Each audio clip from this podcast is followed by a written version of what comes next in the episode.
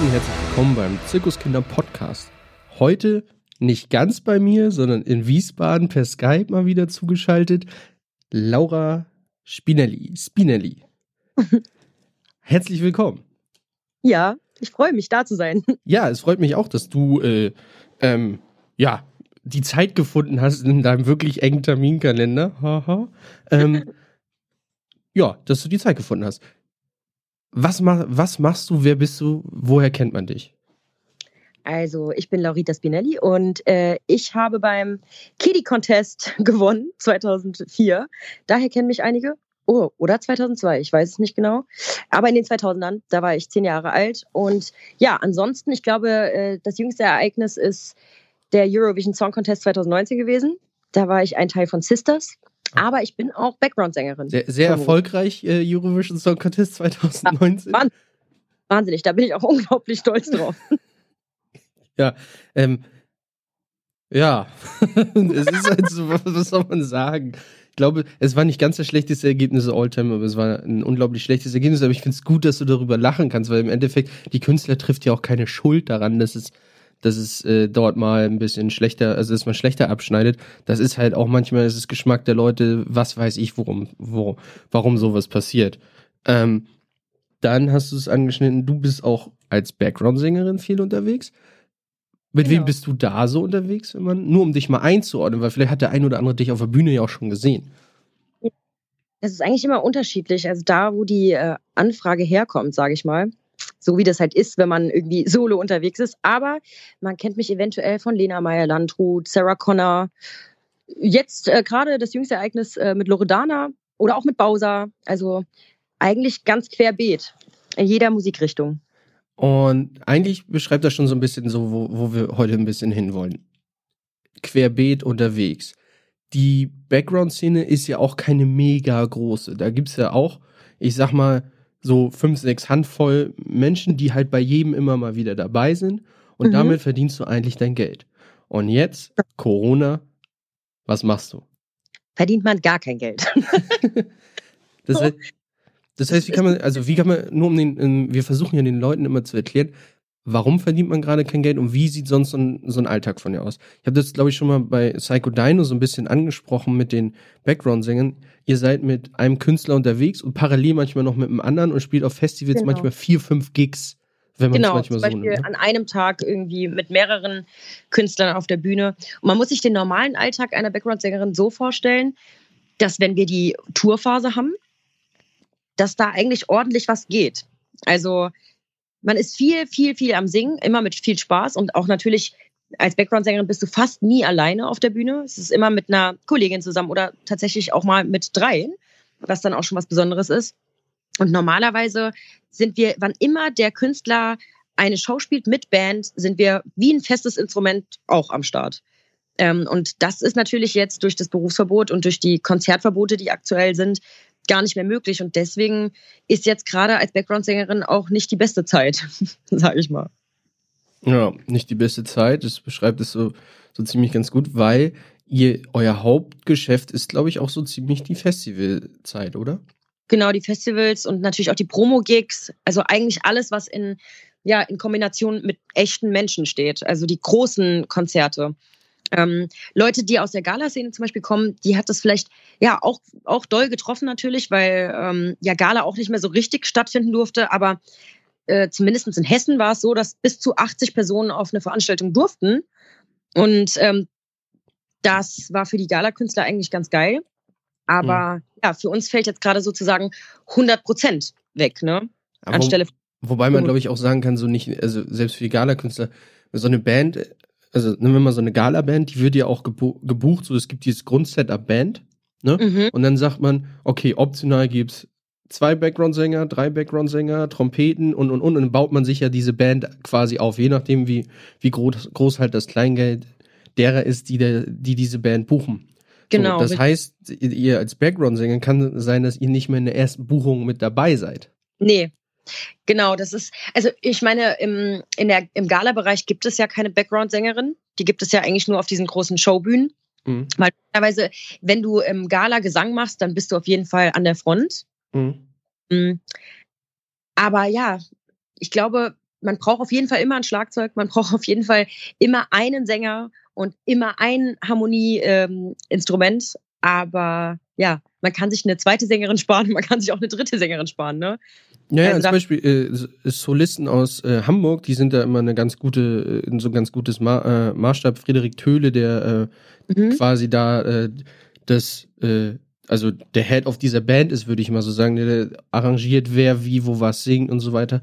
Der, wenn man sich das so anguckt, der hat halt auch, ne? Du kannst halt sagen, wir haben jetzt die, die, die Band mit Schlagzeug, Klavier, Gitarre, Bass und dann eine Frontfrau oder ein Frontmann.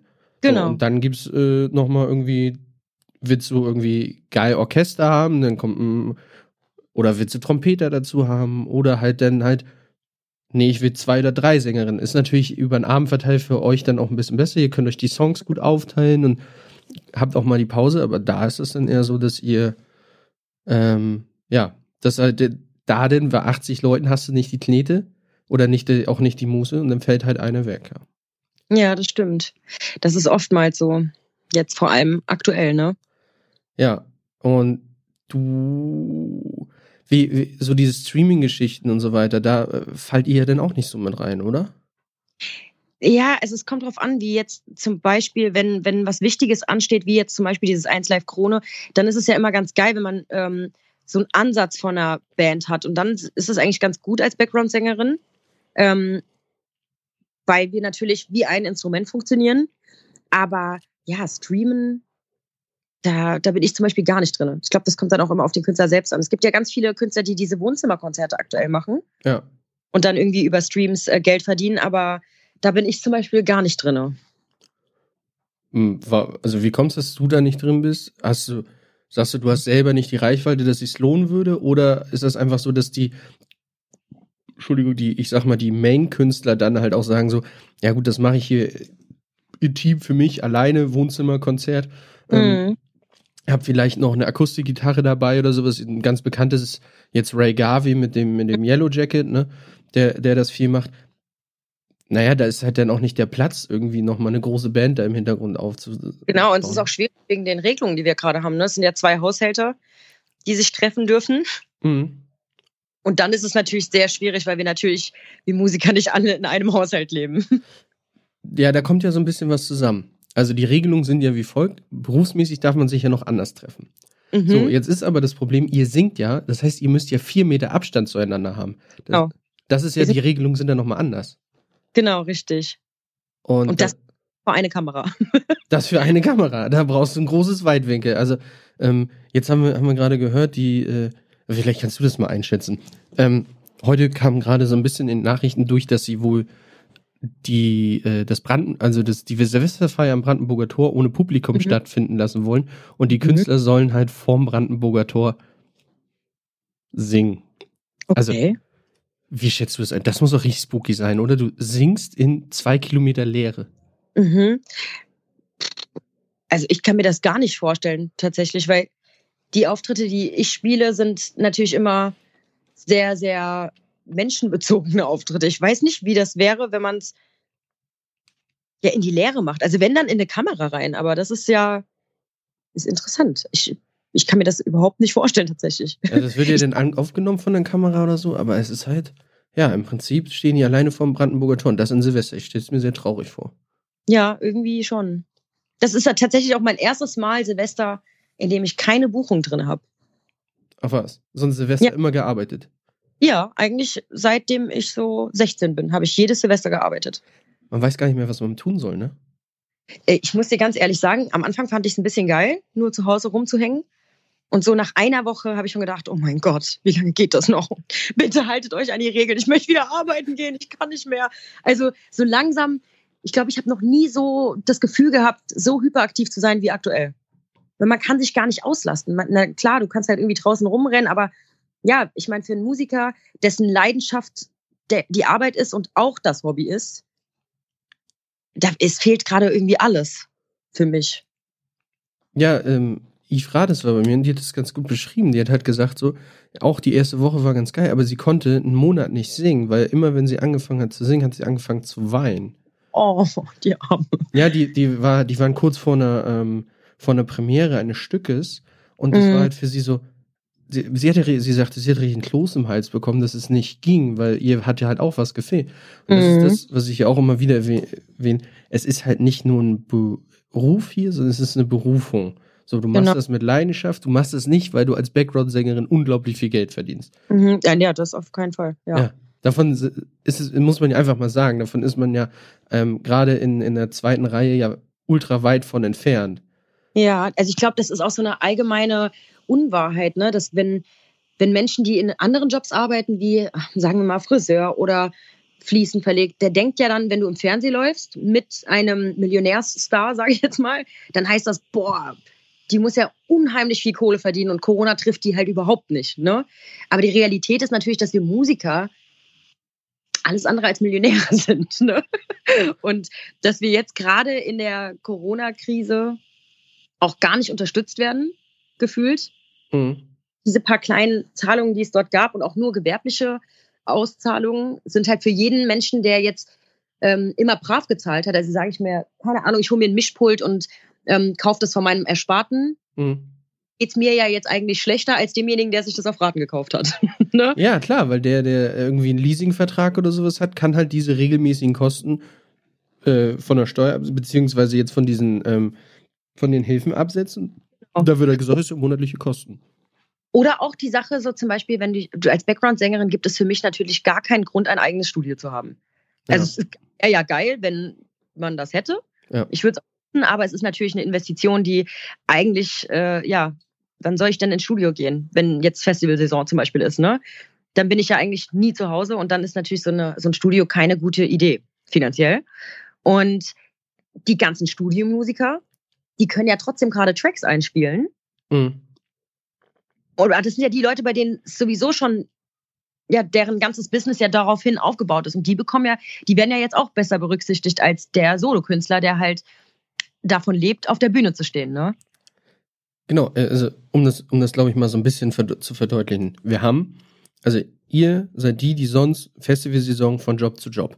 Bam, bam, mhm. bam. Ihr ballert richtig, ne? Also so, dass äh, ähm, dann nachher, wenn, also ihr habt ja auch, ich weiß nicht, ich glaube, Januar ist bei euch auch immer so eine Flaute, ne? Kann man das mhm. so sagen? Januar ist, da, da finden keine, äh, keine Touren statt und sowas, weil alle erschöpft sind von Sil Silvester und dann ist erstmal nichts, keiner hat Knete, weil alle Weihnachten alles ausgegeben haben. Mhm. So. Und ähm, jetzt im Februar geht es eigentlich so langsam wieder los. Genau. Ja? Da fängst du langsam an. Das heißt, ihr, und wir, wir kriegen das ja immer ganz gut mit, weil hier unten bei uns ja die Probehallen sind. So, das heißt, ihr wart gerade alle im Proben und dann fing es so langsam an, da, da passiert was. Irgendwie, ne, es wurde schon gesagt, hm, mal gucken, ob überhaupt noch Touren stattfinden und so weiter. Ich weiß nicht, ob du noch mit wem auf Tour gegangen bist, also gestartet bist. Mhm. Bist du noch? Nee, ich bin tatsächlich, das war das erste Jahr nach dem ESC. Mhm. Und ich war natürlich, man wusste ja nicht, wo geht das Ganze hin zu dem Zeitpunkt. Und dementsprechend hatte ich alle, bei denen ich gearbeitet hatte, eigentlich schon so vorgewarnt, ich werde wahrscheinlich wegfallen als Background-Sängerin für diesen Zeitraum. Und hätte mir im Endeffekt, wenn die Welt ganz normal weitergelaufen wäre, auch erstmal keine Sorgen machen müssen. Denn, sage ich mal, mit der, ja, mit dem, wo ich sagen kann, wo ich überall war, kann man halt auch als Gala-Künstlerin natürlich ähm, davon kann man auch leben. Ne? Mhm. Aber als es dann hieß, so, okay, die Touren werden eventuell abgesagt und ganz viele Künstler, die ich dann auch Freunde, die ich kenne, waren gerade, haben irgendwie einen Job gespielt und dann hieß es, okay, ihr dürft nicht mehr auf Tour gehen. Das war schon sehr, sehr hart. Ich habe das aber gar nicht gecheckt. Also ich habe wirklich gedacht, so, ja, das kann ja jetzt nicht sein. Das geht jetzt einen Monat so und dann ist wieder alles normal. Mhm. Ich glaube, emotional vorbereitet war ich da gar nicht drauf. Und deswegen war ich auch so, ja, als es dann hieß, da gibt's jetzt Gelder, dann dachte ich mir, wie geil ist das denn? Geld dafür, dass wir jetzt irgendwie einen Monat lang chillen, ist ja total cool. Aber hätte man mir, glaube ich, Anfang des Jahres erzählt, dass ich im Dezember wahrscheinlich noch immer noch dort sitzen werde und sagen werde, ey, bitte, bitte lasst mich arbeiten, das hätte ich, glaube ich, nicht geglaubt. Ja, das, äh, ich meine, das ist auch schwierig abzuschätzen, oder? Also, ja. das ist, ist was, was noch nie da gewesen ist. Es ist was, was ähm, es konnte keiner von uns so wirklich da, also keiner ist jetzt vielleicht auch übertrieben, aber also wir haben uns, als wir, als es im März so losging, haben wir direkt gesagt, dieses Jahr wird nichts mehr stattfinden.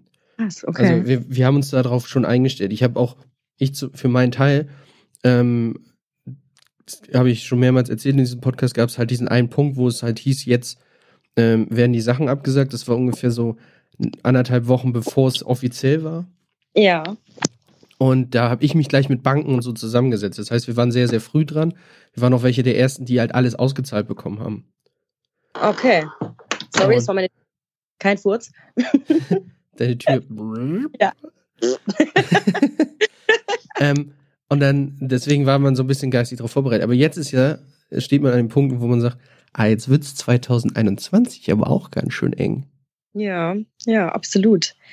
Also ich, ich war eigentlich geschockt, als ich im März das erste Mal gehört habe, dass jemand aus einem Managementbereich gesagt hat, naja, wir planen jetzt erstmal mit 2022, dass wir da wieder tun können. Und ich saß da und habe gesagt, du verarschst mich. Sag das, sag das nicht. Das hat sich ein bisschen angefühlt, wie als ob jemand das versucht zu verhexen. Und ich war so, bitte, bitte, das darf nicht sein. Pepsi, Cola, Fanta, lass es, lass es, lass es. so. Und da habe ich noch gedacht, als ob das Ganze noch bis Ende des Jahres geht. Mhm. So, ich habe jetzt natürlich Hoffnung, weil es heißt ja, es gibt jetzt im Dezember wohl einen Impfstoff. Ach, aber ich traue mich gar nicht zu träumen, dass das schnell vorbeigeht, weil ich dann Angst habe, enttäuscht zu werden, wenn es dann doch nicht so ist. Ja, ich glaube, das ist gerade irgendwie einfacher zu sagen, okay, stellen wir uns auf 2022 ein und wenn es dann früher losgeht, sind wir alle happy, so ungefähr. Ne? Aber es wäre so schlimm, wenn es dann irgendwie nächstes Jahr immer noch so ist. Ja. Das wäre wär so dramatisch, aber es fehlt einem auch irgendwie alles, ne? Also wie, ähm, man, sonst ist man äh, mit den Leuten unterwegs, es ist immer wie eine große Tourfamilie und alle haben irgendwie Spaß und so weiter. Man muss ja auch dazu sagen, du kommst aus einer mega äh, musikalischen Familie. Ähm, mhm. da, äh, daher halt auch äh, kennen wir uns beide ja durch, äh, ich glaube, das ist deine Cousine, ne, Jenny? Jenny ist meine Schwester. Deine Schwester sogar. Ja. Deine Schwester, genau. Die war nämlich bei Crow mit als Background-Sängerin. Wobei man bei Crow auch wirklich nicht, eigentlich kann man nicht so wirklich Background-Sängerin sagen, weil die sind schon sehr präsent, auch im Vordergrund, ne? Ja, ja, das stimmt. Ähm, ist aber auch, glaube ich, mittlerweile so, also wenn man bei, guckt, bei Sarah Connor ist es so, bei, ähm, bei Materia und so, die sind alle immer mehr damit, äh, dass sie die Background-Sänger auch nach vorne holen, ne? Mhm. Finde ich, ist ein super, also lockert das Ganze super auf und ähm, da erinnere ich mich an den, an den an den Rap in der Wohlheide von, von Vanya zum Beispiel, die da echt krass losgelegt hat bei Sarah Connor. ähm, und worauf wollte ich jetzt hinaus? Ach so, genau, wir haben uns kennengelernt. Es, ähm, wir hatten nämlich eben gerade schon mal gesprochen, habe ich dich gefragt, ob du weißt, wo wir uns kennengelernt haben. Sagtest du, ja klar, Wohlheide. Ja, war ein bisschen weiter vorne. Wohlheide war letztes Jahr und wir haben uns aber, ich glaube, das war vorletztes Jahr, ähm, wir waren mit Crow unterwegs und du hast deine Schwester besucht. Okay, dann kann das nur in Mannheim gewesen sein. Mhm. Oder? Das war in so einer Sporthalle auf jeden Fall. Ja. War Mannheim. SAP. Nein, nein, Moment. Das war an so einem, an so einem Wasser. Das war eine Festivalsaison auf jeden Fall. Okay, da kommt was, ja. Ja. Auf jeden Fall, ähm, wir saßen alle an so einer Bierbank und du kamst dann auch dazu. Und hast dich oh. direkt vor mich gesetzt. So. Mhm. Und jetzt, ich habe schon ein bisschen angeteasert vor bei dir, so, ob ich, ich so erzählen kann. Du hattest äh, nicht so viel an, sagen wir es mal so. Du hattest so ein Netz an und äh, einen kleinen BH, sagen wir es mal so. Und dann sagtest du, ja gut, ich habe selten nicht so viel an. also, das, nee, nee, ich habe total selten nichts an. Ach so, oder so. Ja. Äh, äh, genau, du meinst, äh, das passiert ja öfter. So, und jetzt sagst du vor mir, und hattest halt nur das an. Und ich habe wirklich die ganze Zeit vehement dir auch nur in die Augen geguckt, weil alle drumrum mich angeguckt haben, wo ich hinguck. Du hast es nicht gemerkt, du hast es nicht gemerkt und alle gucken mich an und Jenny saß daneben und, und, und alle gucken mich an und selbst irgendwie äh, hier, ähm, da saß die Technikerin und so, so saß, saß neben mir und haben mich alle angeguckt und alle wussten, wie weh, wie anstrengend das jetzt ist, dir in die Augen zu gucken und nicht irgendwo anders hin, weil es sehr peinlich für mich werden könnte. Das, das Ding ist, ich nehme, also ich glaube, also ich werde tatsächlich auch oft auf meine Freizügigkeit angesprochen, aber ich glaube, das kommt einfach so ein bisschen aus der Hippie-Erziehung meiner Familie. Okay. Ja, einfach alle immer sehr, sehr nackig unterwegs waren. Das heißt also, ich verstehe nicht so ganz den Unterschied zwischen einem Frauenkörper und einem Männerkörper. Mhm. Warum eine völlig okay ist, wenn ein Mann oberkörperfrei irgendwo sitzt und das bei einer Frau so, oh, unangenehm. Also, weil das ist für mich, so wir sind doch alle, wir sehen ja alle gleich aus irgendwie, ne? Bis auf hm. gewisse gibt, Unterschiede. Gibt auch viele Männer mit, mit, mit großen Brüsten, ne? Also, ja, die ist, gibt's auch. Es ist ja, also das war, es war auch nicht das, dass äh, du so wenig anhattest, war ja nicht das. Bloß für mich war eher das, dass egal wo ich hingucke, ich mach's jetzt irgendwie falsch. So, weißt du, so, ja. scheiße. Und ich glaube, ich hatte einen roten Kopf. Du hast nichts gemerkt. Du hast nee. einfach weiter erzählt, es war alles wie normal und alle drumherum haben sich schon übelst einen abgekriegt. Und als du, das war, als du weg warst, sind sie alle in Gelächter ausgebrochen und so, so, Kevin, so, naja, gut. Aber ey, ist halt mega lustig. Also fand ich, fand ich ultra witzig. Ähm, aber ja, es war äh, schwierig, äh, ähm, dann nicht irgendwie in die Schiene zu kommen. Ja, hast du geguckt. Hast du geguckt. Hast du geguckt, ja? ja. ja. Sowas passiert im Backstage, ne? Also, äh, da guckt man sich dann die Leute nackig an. Ey, ja, aber wenn du als Background-Sängerin äh, da Charme hast, ne, ist das auch schwierig, weil wir haben ja meistens keine eigene Garderobe. So, wir sind ja so ähnlich wie Tänzer, mhm. dass man halt in einen Raum geschoben wird mit allen zusammen. Und wenn man in dem Backstage-Bereich, wo ja vieles immer sehr, sehr weit voneinander entfernt ist, also sage ich jetzt mal Garderobe von der Toilette, und wenn du, wenn du dann nur noch 15 Minuten hast, bis der Auftritt ist, dann musst du auch ein bisschen exhibitionistisch veranlagt sein. Ansonsten kriegst du auf jeden Fall Zeitprobleme. es ist tatsächlich so, ne? Also ähm, äh, auch wieder mit Eve, Musikdarstellerin, und die hat sich halt auch, die stand vor dir und fing an, sich umzuziehen und so ja. Augen zu, so ungefähr. Ähm, was aber ja eigentlich in dieser Branche ist, ist relativ normal. Ich meine, wenn den Te Techniker müssen sie manchmal Mikrofone irgendwo anlegen, da da fässt du dich selbst selten an, so ungefähr. Ne? Ja, ja. Da kommt man ja auch nicht dran. Deswegen gibt's die Jungs ja, dass die da ja. rankommen. Dann ist dann immer so, oh, der hat ja einen Traumjob, der darf die ganzen verschwitzten Rücken anfassen. Boah, ja, das ist. Ich habe das tatsächlich auch mal gemacht bei Musik, irgendwie äh, Mädels verdrahtet.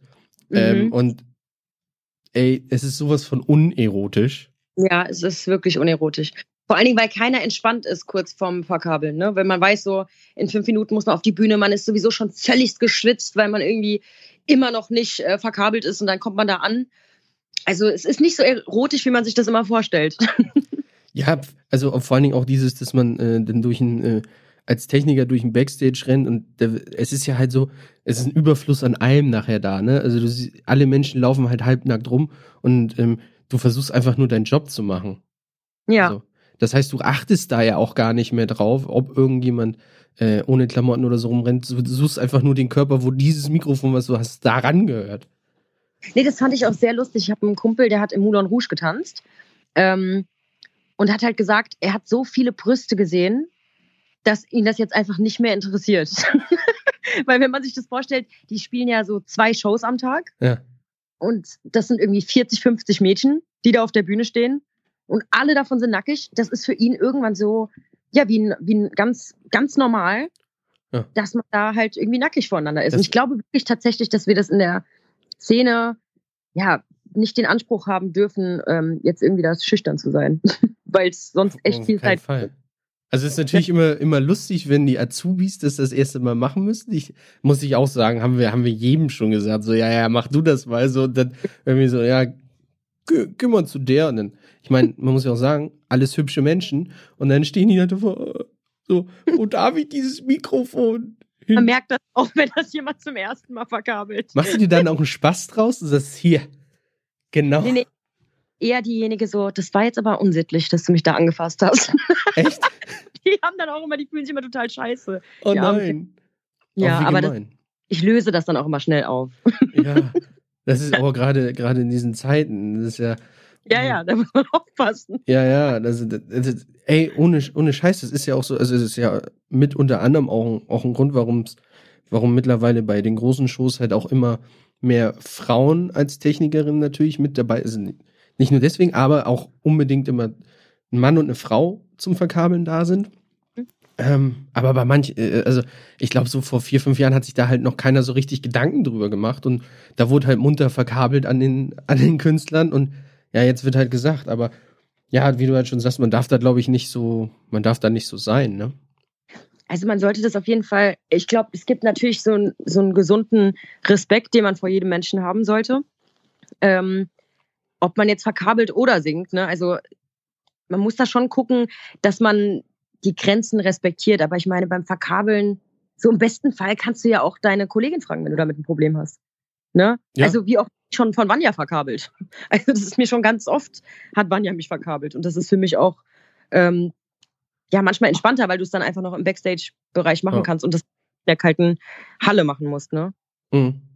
Ja, aber wie gesagt, es ist halt, ähm, wenn ich da für meine Kollegen sprechen darf, für die ist es halt alle echt immer so, also für, für die, die es schon ewig machen, ist es nichts Besonderes mehr. Und für jeder ist da auch, also ich weiß nicht, ob du gegenteilige ähm, Erfahrungen gemacht hast, aber es sind, glaube ich, alle immer sehr behutsam, dass sie, dass sie wirklich aufpassen, ey, ich will dich nicht irgendwie anfassen oder so, ich will dein Mikrofon platzieren. Und das, glaube ja. ich, auch verkörpern, ne? Ja, ich, ich, ich wurde da noch nie komisch, äh, also ich hatte noch nie ein komisches Gefühl dabei. Klar, doch, ich glaube beim allerersten Mal, ne? Weil wir Sängerinnen haben das ja dann auch irgendwann zum ersten Mal. Ja. Und ich werde das niemals vergessen, wer das war. Und das finde ich immer noch super lustig, weil immer, wenn ich den sehe, muss ich daran denken, wie ich gedacht habe, wie ich zu meiner Schwester gegangen bin und gesagt habe, hey, der hat mir irgendwie so ein Mikrofon hinten, also der, der hat mir mein, mein Beltpack da angebracht und die Jenny so, das ist doch ganz normal. Und ich so, jetzt voll unangenehm. Ich wusste gar nicht, wie ich reagieren soll. Ich habe mich gar nicht getraut, ihm in die Augen zu gucken danach. das so. doch ich hatte gerade mein erstes Mal. Ich hab's. Ja, genau. Oh. Ich wurde verkabelt. Und dann kommt so ein, kommt vielleicht noch so ein alter Hase, so, oh, Puppe, komm, stell mal hin hier. Da Mikrofon ran, so, so, also, weil der das halt jeden Tag macht. Das ist wie Reifen ja. wechseln. Dann, ja. Nee, das ja, ist halt. Ja, aber ja, das ist, bringt, es bringt halt unglaublich viel, bringt halt unglaublich viel Spaß. Körperkontakt ist ja jetzt eh erstmal äh, nicht, nicht mehr ja, da. Stimmt. Fehlt der dir? Verkabelt zu werden. ich möchte mal wieder verkabelt werden. Fehlt dir das? Also diese, oh, du bist dein, äh, dein äh, Video ist weg. Jetzt bist du wieder da. Ja, jetzt bin ich wieder da. Sorry. Ja, ähm, fehlt dir das? Also diese, dieser ganze Körperkontaktkram? Also jetzt nicht das, das Kabel, was an. oh man, ich kann jetzt ja nur mal wieder raus. Ähm, nicht das Kabel, sondern einfach diese, man, diese Umarmung und so weiter. Ich meine, man hat auf der, auf Natur, ich meine, es gab eine Umarmung vor, vor der Show, eine Umarmung nach der Show so ungefähr. Das ist ja alles gerade nicht mehr da. Ja, also mir fehlt Touren sowieso. Also ich könnte auch damit leben, dass man sich nicht umarmt, ähm, aber Hauptsache arbeiten darf irgendwie. Mhm. Aber jetzt in Quarantäne, ich war ja jetzt ein bisschen länger in Quarantäne, dadurch, dass ich im Urlaub war als das ganze Corona-Ding in Deutschland groß wurde. Und da war es mit den Schnelltests noch nicht so schnell. Da hat mhm. man dann irgendwie Dinge in die Nase geschoben bekommen und dann äh, musste man zwei Wochen warten.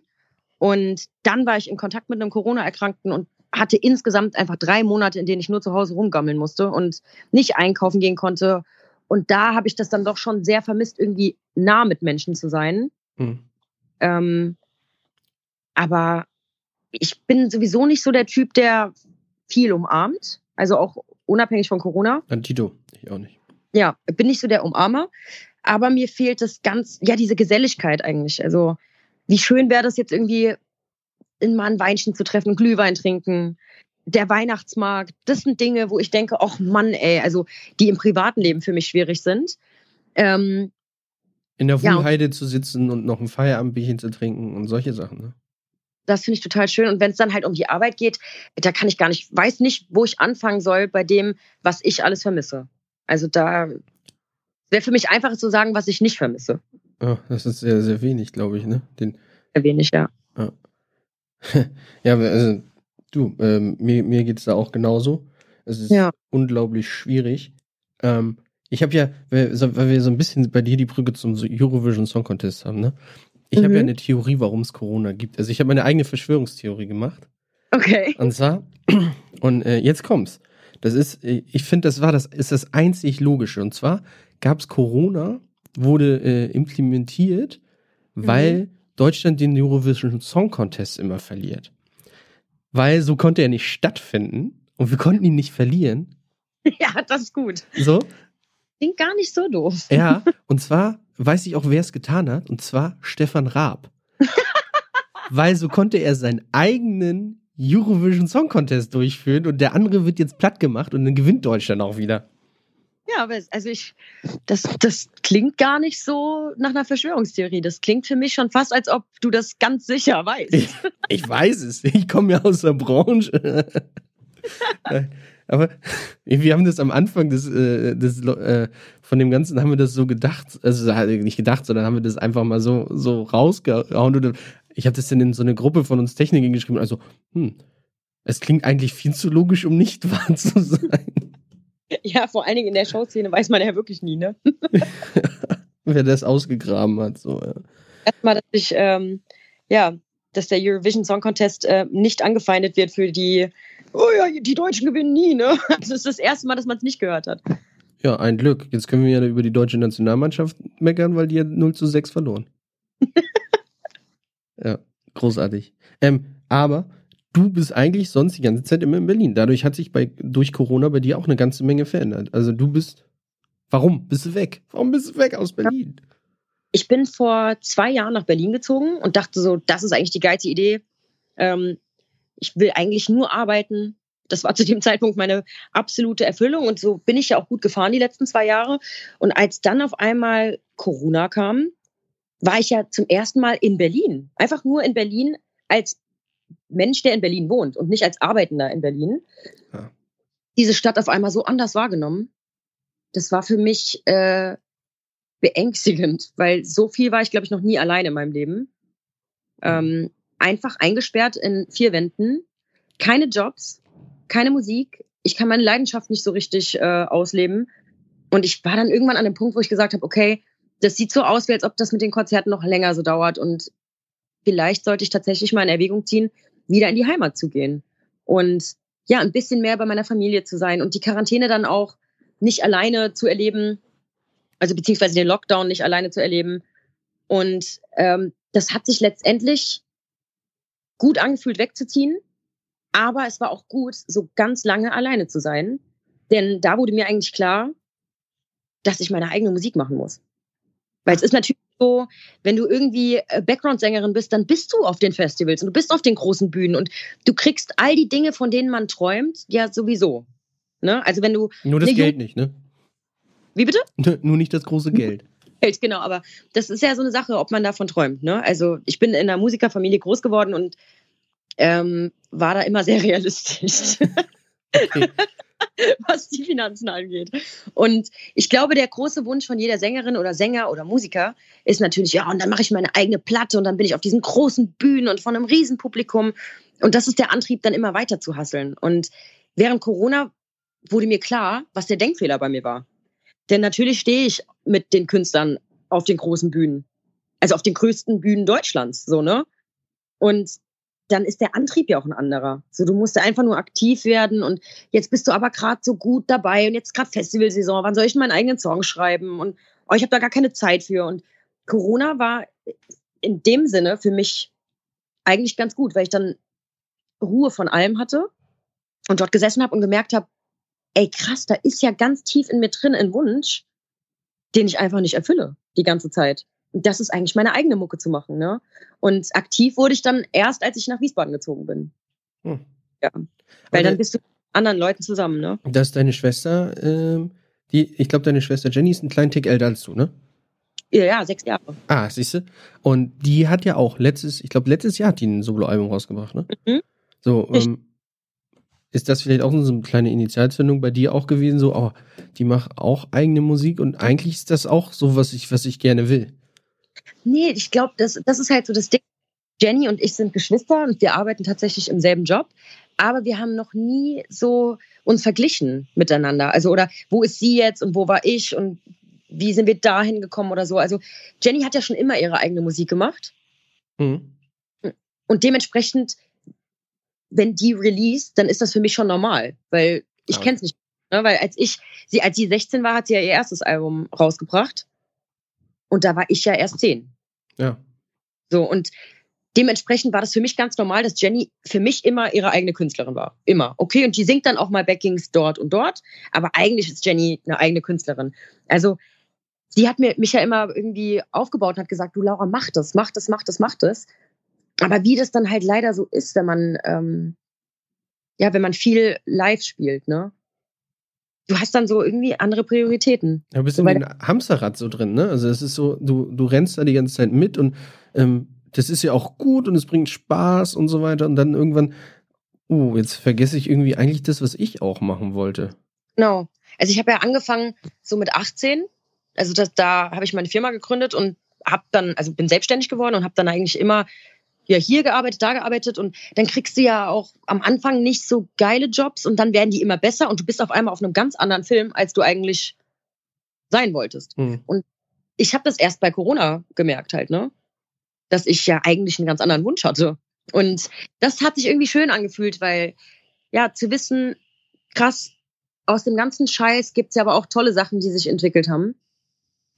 Wie zum Beispiel seine eigenen Wünsche zu haben und die zu hören auf einmal oder halt auch Dinge an sich zu entdecken, die man vorher gar nicht wusste. Ne?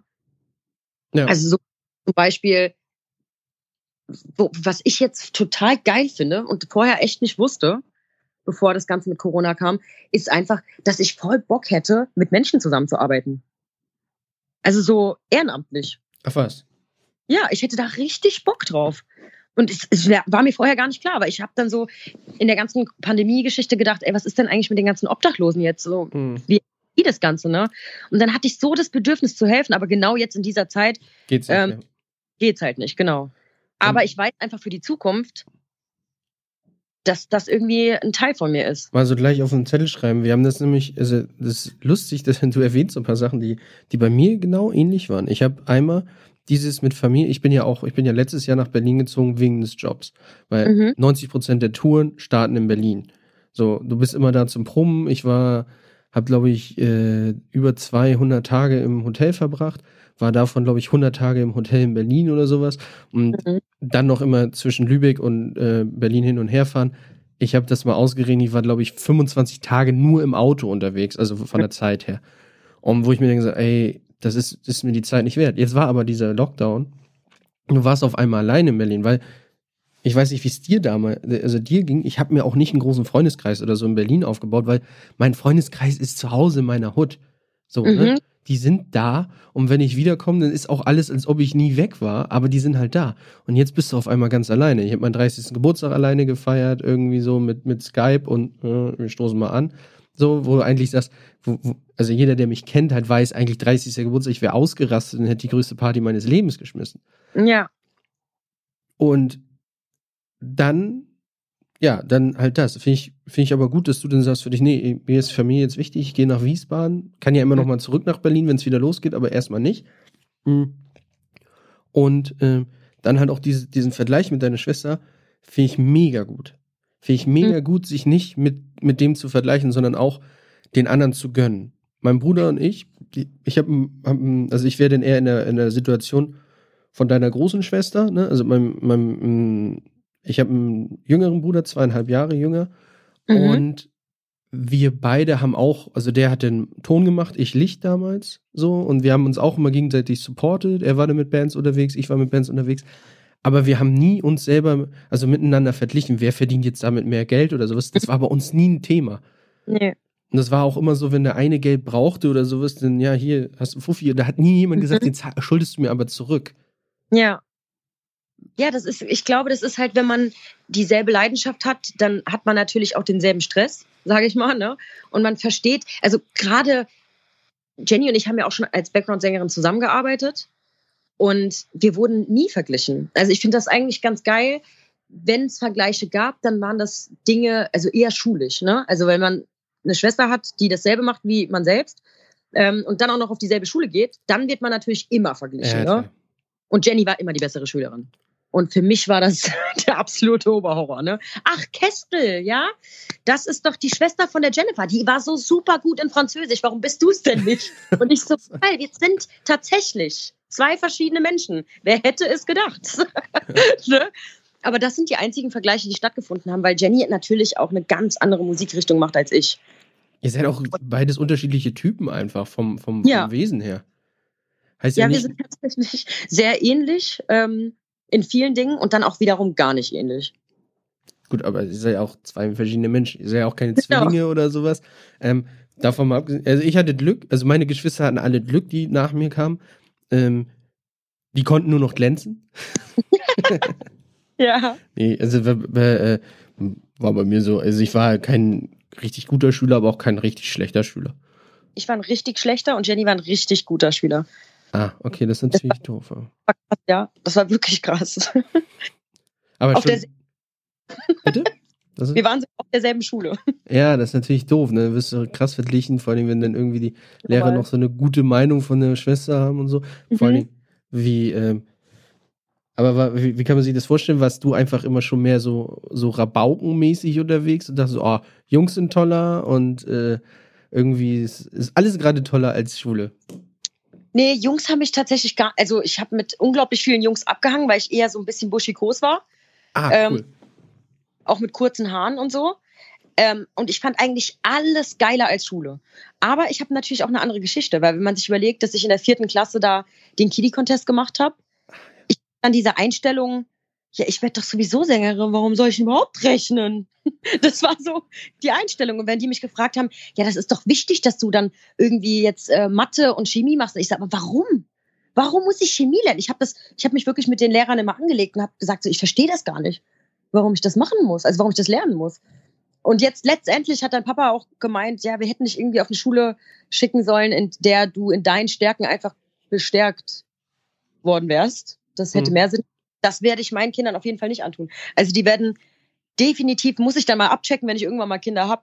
Aber ich glaube, die werden genauso rebellisch wie ich und das bringt nichts, weil umso mehr Druck man mir gegeben hat, desto mehr habe ich geschlafen. also ich war kein gutes Vorbild in der Schule. Okay. Ja, gut, das ist natürlich, ich glaube, du bist auch sehr temperamentvoll einfach, ne? Ich. Leider ja. Ja, gut, was ja aber auch nicht immer schlimm ist. Das sind halt ehrliche Menschen, ne? Also, ich, ich weiß nicht, wie, wie, wie, das bei dir ist. Ich bin auch so ein Mensch, der, ich bin auch sehr temperamentvoll und ähm, ich bin aber so ein geradeaus-Typ. Also Leute wissen immer, woran wir sind, weil ich sage den. Leuten ins Gesicht, dass sie Arschlöcher sind. Ja, bei Ups. Ich bin auf den Knopf gekommen. Dass sie Arschlöcher sind. ja, und ähm, das ist aber ein riesiges Problem, gerade in dieser Branche, da können ganz viele gar nicht mit um. Ja, und du darfst auch ähm, tatsächlich nicht so ehrlich sein. also es gibt ja ganz viele Dinge, wo man sich wirklich ähm, ja dann auch mal seinen Kommentar verkneifen muss, ne? Also Kannst weil du, du so vielen Menschen zusammen und da ist es einfach wichtig, dass man auf Tour zum Beispiel klarkommt Ne? Weil du kannst ja nicht bei, na, keine Ahnung, sagen wir jetzt mal bei Natur 60 Leute, du kannst ja nicht mit 60 Leuten verstehen. Ist schwierig. Es ist schwierig, genau. Und vor allen Dingen, wenn du auf so einem engen Raum bist und jetzt mal, wenn man ganz ehrlich ist, wir haben keine Toiletten, keine eigenen. Ne? Ja. Wir teilen Duschen, wir teilen uns den Schlafplatz, wenn wir eine Bustour spielen, beispielsweise. Da ist ja auch viel ähm, Potenzial, um sehr genervt zu sein. Ne? Also ich bin so jemand, ich liege dann einfach neun Stunden in der Koje und rede mit keinem, damit ich dann halt diesen Space für mich habe, weil wir haben keine eigenen Garderoben, wir haben, wir teilen unseren Essensraum, also alles wird geteilt auf Tour und es wäre doch auch komisch, wenn man irgendwie alle Menschen mögen würde. Es ist eine riesengroßen, Klasse, riesengroßen Klassenfahrt und dann genau. kommt noch hinzu, dass du ja im Bus bist, wo manchmal 16 Leute sind. Genau, und ich weiß auch nicht, warum ganz oft beim Tourmanagement was verkackt wird, dass zum Beispiel die Techniker mit den Artists in einem Raum, äh, in einem Bus liegen. Oh, so ätzend, ne? Haben Kerle stehen um keine Ahnung, wie viel Uhr morgens auf. Ähm, und wie das so ist, wir Künstler, wir haben ja dann halt nach dem Gig so viel Energie, dass wir unbedingt noch Party machen müssen, so, ne? Und die Techniker wollen halt einfach nur pennen. Und dann denke ich mir auch immer so, das könnte man auch, auch irgendwie besser regeln. Ja, aber es ist halt auch eine Kostenfrage, ne? je nachdem, wie groß die, die Produktion ist. Bei manchen schaffst du es einfach, dass du sagst, es gibt einen, gibt einen Artist und einen Technikerbus, aber zum Beispiel, nehmen wir Crows immer ein gutes Beispiel, da sind, da ist es halt so, da kommt ein Teil aus dem, aus dem nördlicheren Teil von Deutschland, ein Teil aus Stuttgart und mhm. dann wird halt, okay, dann gibt es halt für, für die die Parts halt, also für die jeweiligen Städte den Bus und da steigen dann Leute ein und dann hast du halt, entweder hast du Glück oder halt Pech. Ob, ja. also, vielleicht hast du die Background-Sängerin bei dir mit im Bus, dann wird halt noch gejault die ganze Nacht. Wow! Ja, das ist äh, auch ganz schlimm, weil du ja auch gar nicht siehst, ob jemand in der Koje liegt, weil man macht die ja meistens zu. Ne? Also diesen Vorhang, der da hängt. Und wie oft habe ich da schon gekrölt und dann irgendwie den Bu oder der Busfahrer, der arme Kerl, ja, der die ganze Nacht gefahren ist. Und tagsüber ja in dem Bus schläft auch, das kommt ja auch dazu das, man, warum vergisst man das immer? Natürlich schläft er, weil er ist die ganze Nacht Bus gefahren, die ganze Nacht. Und natürlich musst du dann in diesem Wohnzimmer sitzen als Sängerin und deinen Text üben. Ja. Es ist so gemein. Ja, mega krass, ne? Ich, wir, wir, haben das mal gehabt, da muss ich, gibt's, äh, mit Jenny hatten wir das tatsächlich mit deiner Schwester und ich dachte, wir hätten die vergessen. Hab mich aber auch nicht getraut, in ihr, ihre Koje reinzugucken. Hab dann ja. irgendwann, ich so, nee, die ist da nicht. Und hä? Und ich hab die nicht gesehen und haben wir die mitgenommen und alle schon, äh, ich habe alle verrückt gemacht, weil ich mir wirklich Sorgen gemacht habe, ob die, ob die noch mit am Start ist. Und dann ist irgendwann die äh, äh, hier äh, die Jule, die Technikerin, so die einzige Frau, die dann mit war noch so dahingegangen und hat dann geguckt. Ah, Kevin, du Arschloch, die ist doch mit am Start so. Ich, also ich wurde, schon hm? ich wurde schon stehen gelassen an der, an der Raststätte. Echt? ja. Und ich werde es niemals vergessen, weil ich hatte natürlich meinen Schlafanzug an.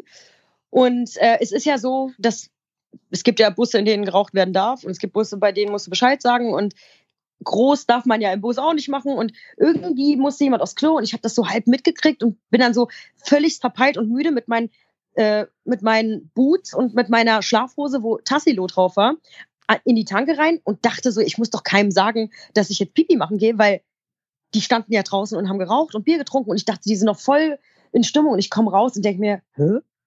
Wo ist denn der Bus? Und dann bin ich auf die andere Seite, wo ich gedacht habe, vielleicht bist du so müde gewesen, dass du nicht mehr wusstest, wo der Bus ist. Ohne Handy, ohne alles. Scheiße. An der Raststätte. Und dann so 20 Minuten später habe ich meinen Vater rausgeklingelt aus dem Haus, bin dann halt an die äh, Tankstelle gegangen, habe gesagt, hi, ich bin hier gerade im Tourbus gekommen und kann ich bitte telefonieren? Und dann habe ich Jenny angerufen und die sind gestorben vor Lachen. Ne? Die fanden das so lustig. Und ich so, ey, ihr müsst zurückkommen, ihr habt mich einfach stehen lassen. Oh Mann. Aber ich wurde dann einfach von einem anderen Bus mitgenommen und saß dann da halt die ganze Nacht am Tisch und war so, ey, die haben mich einfach vergessen, wie krass. Ja, sowas kann passieren. Wenn keiner da ist, der durchzieht. durchzieht Oder, ne? Check habe ich auch schon verpennt. Dann lag ich in der Koje drin und denk mir so, guck so auf die Uhr und denk, irgendwas ist anders. Warum ist der Bus so leise? So leise. Und dann gucke ich so raus und merke, ach du Scheiße, Soundcheck und ich schon wieder verpennt. Ey, das ist so typisch Laura, ne? Also, Gott. Verpennst du ja. gerne mal? Ich verpenne. Das ist irgendwie, das bin ich. Ich verpenne immer. Ein Glück habt ihr einen Tourmanager oder Tourmanagerin, die halt dann irgendwie das für euch regelt und dann immer mal klopft, ob du ja. nicht aufstehen willst, ne? Ja, ich habe auch schon, ich habe es wirklich schon geschafft, Flüge zu verpassen. Das ist mir noch also, nie passiert. Ja, und das ist mir auch noch direkt nach Israel passiert, ne? Das muss man sich mal vorstellen. Oh nein ungefähr den weitesten Flug, den man nehmen kann, habe ich verkackt zu nehmen. Das verstehe ich immer nicht. Wie Leute, die, die, immer, also ich bin immer schon eine Stunde früher da, um auch wirklich nichts zu verpassen. Ich bin halt so ein überpünktlicher norddeutscher Mensch. Ja. So, und, äh, ähm, aber ich kann das, da, da, das will immer in meinen Kopf nicht rein. Da, aber da sieht man mal wieder, wie, wie wichtig die Tourmanager und Tourmanagerinnen sind, ne? Oh, die sind so wichtig. Also ich sag mal, ich äh, verschlafe nie böswillig. Also ich stelle mir den Wecker, aber ich habe mir das irgendwie über Jahre lang Schule antrainiert, den einfach nicht zu hören. Ah, okay. Ich einfach nicht. Und wenn ich dann wach werde, bin ich auch am Start. Also, ne, ich mhm. normalerweise bin ich auch immer so eine Stunde vorher da, aber diese paar Male, bei denen ich verpenne, dann verpenne ich halt richtig asozial. Also so sieben, acht Stunden mäßig. Hast du das auch, wenn du aus dem Bus aussteigst morgens und äh, die Zettel noch nicht kleben, wo du hin musst? Ja. Dass du so verwirrt bist? Ja, absolut. Und dann bin ich immer glücklich, wenn es einen Tourmanager gibt, den man dann anrufen kann, der im besten Fall schon neun Stunden wach ist und sowieso schon mega gestresst ist, weil jeder das schon gefragt hat. da komme ich, hi, du sag mal, wo ist denn eigentlich der Eingang? wo ist denn die Dusche? Wo ist, wo ist das Catering? Wo ist das? Das ist tatsächlich so. Und da bin ich, äh, ähm, bei, bei, bei Crow hatten wir immer die, die Anker, genau, Anker war das. Ich, mhm. Die müsstest du auch, glaube ich, noch kennen, ne? Ja, lieb ich. Die ist so süß. Super, die steht morgens auf ne, und rennt dann erstmal los und klebt überall Zettel hin, damit jeder weiß, wo er hin muss. Richtig mhm. gut. Da steht ja auch wirklich an, an jeder Tür steht, was es ist. Nochmal mit dem Logo von der jeweiligen, äh, von der jeweiligen Produktion, die du gerade bist, damit du auch wirklich, das piktografisch ist das dargestellt, was du, was du äh, zu tun hast. Mega gut. Aber wenn du dann das mal nicht hast, dann bist du auch aufgeschmissen. Ja, so bin ich dann mal bei Rin und Bowser im Backstage gelandet. okay. Genau, weil die Zettel nicht da geklebt haben. Und ich komme rein und denke mir, oh, was ist das, ein Fußballclub? Weil da waren so viele Männer. Und ich dann so, oh, ich glaube, ich bin falsch, Entschuldigung. Da habe ich mit Lena gespielt in Stuttgart. Ähm, ja, und da ist aber auch Bowser und Rin waren irgendwie auch dort. Und dann war ich auf einmal in deren Backstage-Bereich. weil bei uns die Zettel noch nicht hingen. ich bin da mal aus Versehen bei äh, Jean Paul gelandet. Das ist geil. Ich habe so in seine, seine äh, auf dem Wireless Festival, ich habe dann so in seine äh, Kabine reingeguckt, weil uns, bei uns waren alle Duschen belegt und dann dachte ich so, ah, guckst du mal in den, ist ja manchmal so, wenn du irgendwie später gespielt hast oder so, dann irgendwo, irgendwo wird noch was frei sein, dann bin ich da halt einfach, oh, da ist ja gar keiner. Geil, dann mhm. gehe ich jetzt bei Jean Paul, äh, äh, Jean Paul gehe ich jetzt mal duschen. Ja, und dann kam ich raus aus der Dusche, kam er wieder. Äh, super peinliches mit Pitbull im Backstage-Bereich mal passiert. Ich weiß nicht, wo ich da gespielt habe, aber da war Pitbull und der stand an der Tür und hatte sein In-Ear drinne. Mhm. Aber für mich sah der aus wie ein Security-Mann. und dann bin ich zu Pitbull hingegangen, weil an dem Tag hat Justin Bieber auch gespielt. Ah, Wireless und, Festival oder was? Nee, ich weiß nicht mehr, was das war. Ich glaube, es war X-Factor oder so. Ah, okay. Diese Show damals. Ja, und dann bin ich zu Pitbull hingegangen und habe gesagt, excuse me, sind Sie der Security-Mann von Justin Bieber? Und er guckt mich an, er so, no, I'm Pitbull. Und ich so, oh, I'm sorry, Entschuldigung, ich wollte nur wissen, wo Justin Bieber ist. und es war so peinlich. Jenny war auch dabei, die hat sich so geschämt. Die so, Laura, Mann, das ist Pitbull. Wieso wusstest du das nicht? Ich sehe, weil er einen Anzug anhatte und so einen Stecker am Ohr. Das sah für mich aus wie ein Security-Mann. Er sieht aber auch aus wie ein Security. Das muss man nicht mal auch mal lassen, so. Aber finde ich geil, so, no, ein Pitbull. Hä? Was, ich sehe keinen Hund. Ja. Das ja, so, so, solche Sachen passieren dann, ne? wenn man Leute nicht erkennt. Es ist öfter ja. schon mal passiert, dass du einfach auch wirklich Stars, nennen wir sie jetzt mal Stars, nicht ja. erkannt hast? Am laufenden Band. Wirklich am laufenden Band. Hast du eine das, coole Story? Oh, ich weiß nicht, ob ich die erzählen kann. die ist so hoffentlich. Hau ich ein ja, das Nee, ich glaube, das kann ich nicht erzählen. Das muss ich jetzt, wenn das Mikro aus ist. Okay. Äh, ich, laufenden Band. Ich, ich, äh, ich, ich brech mal die, äh, brech da mal die Lanze. Pass auf. Ähm, mir ist es passiert, äh, Freundeskreistour. Und mhm. ähm, ähm, wir, ich saß halt einen gesamten Tag neben einem Typen und habe mich mit denen über Musik unterhalten. Hab dann halt auch übelst über so Cloud Rap und so abgezogen.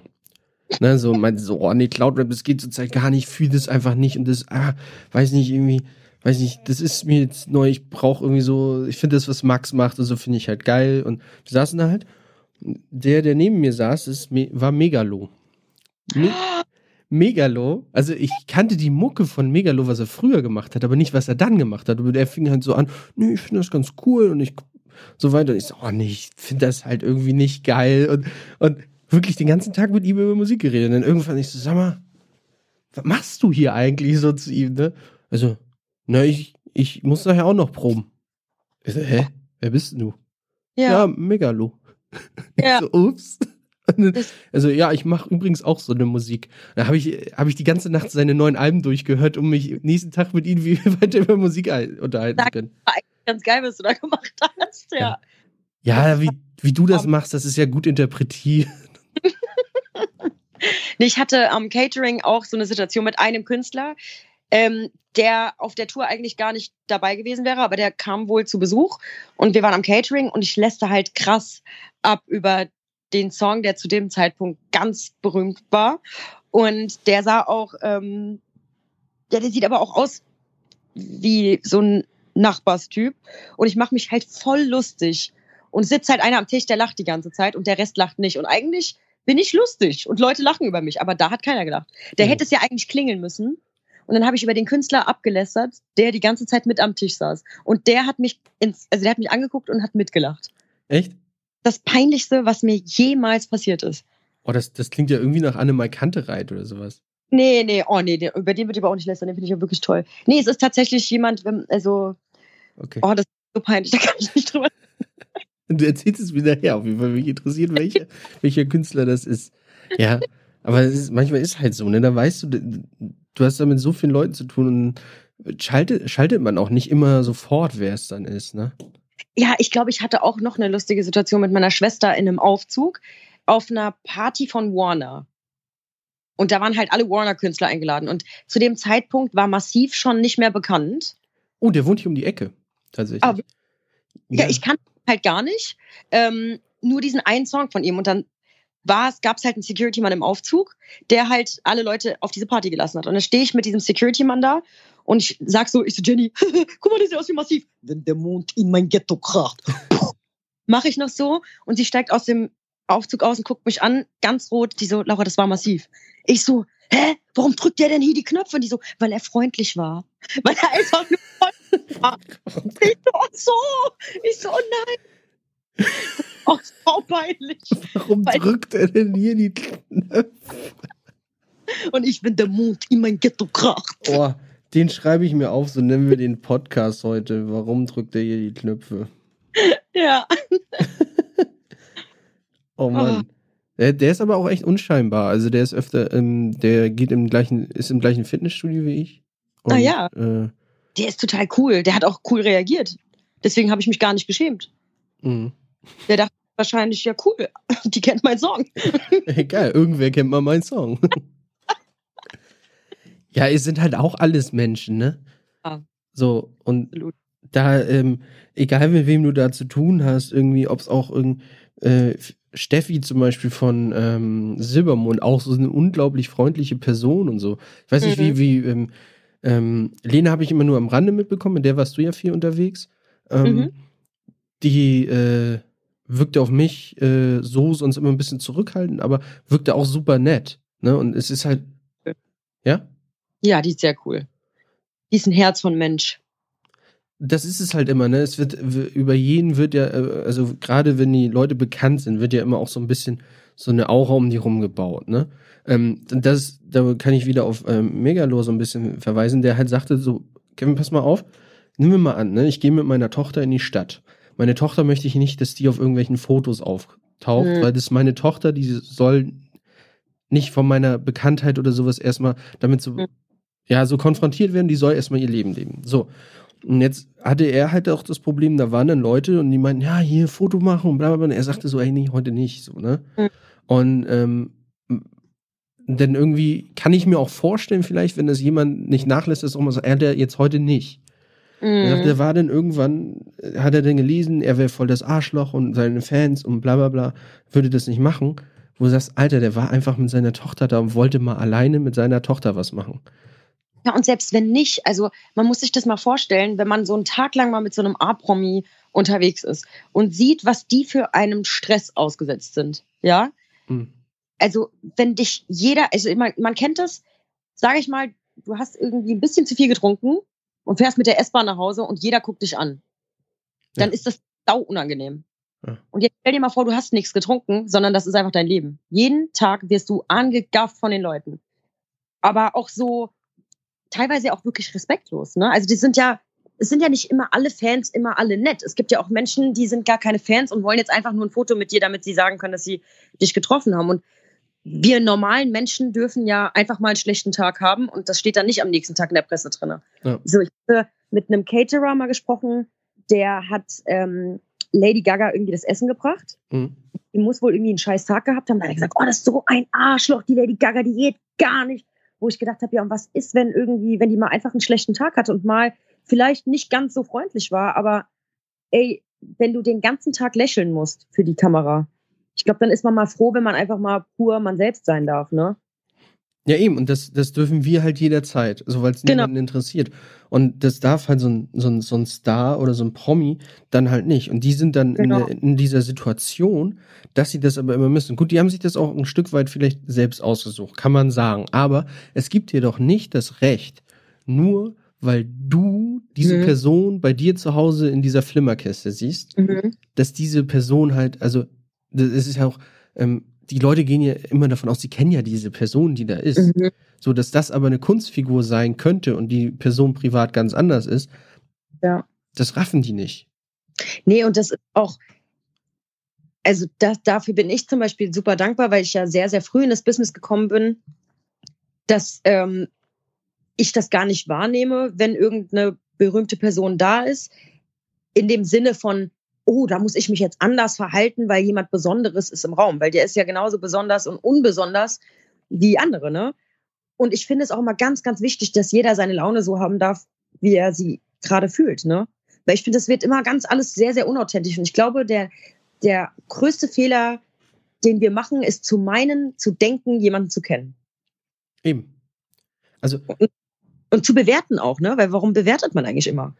Ja, und ähm, also die, auch den Leuten gegenüber die Lockerheit einfach ranbringen. Ne? Also ich kam immer, also wir haben eine Zeit lang, haben wir äh, hier Willkommen bei Carmen Nebel. Ich weiß nicht, ob du die Show kennst. Da warst bei wem? Willkommen bei Carmen Nebel. Warst du bestimmt nie. Du warst nie mit Schlagerleuten unterwegs, ne?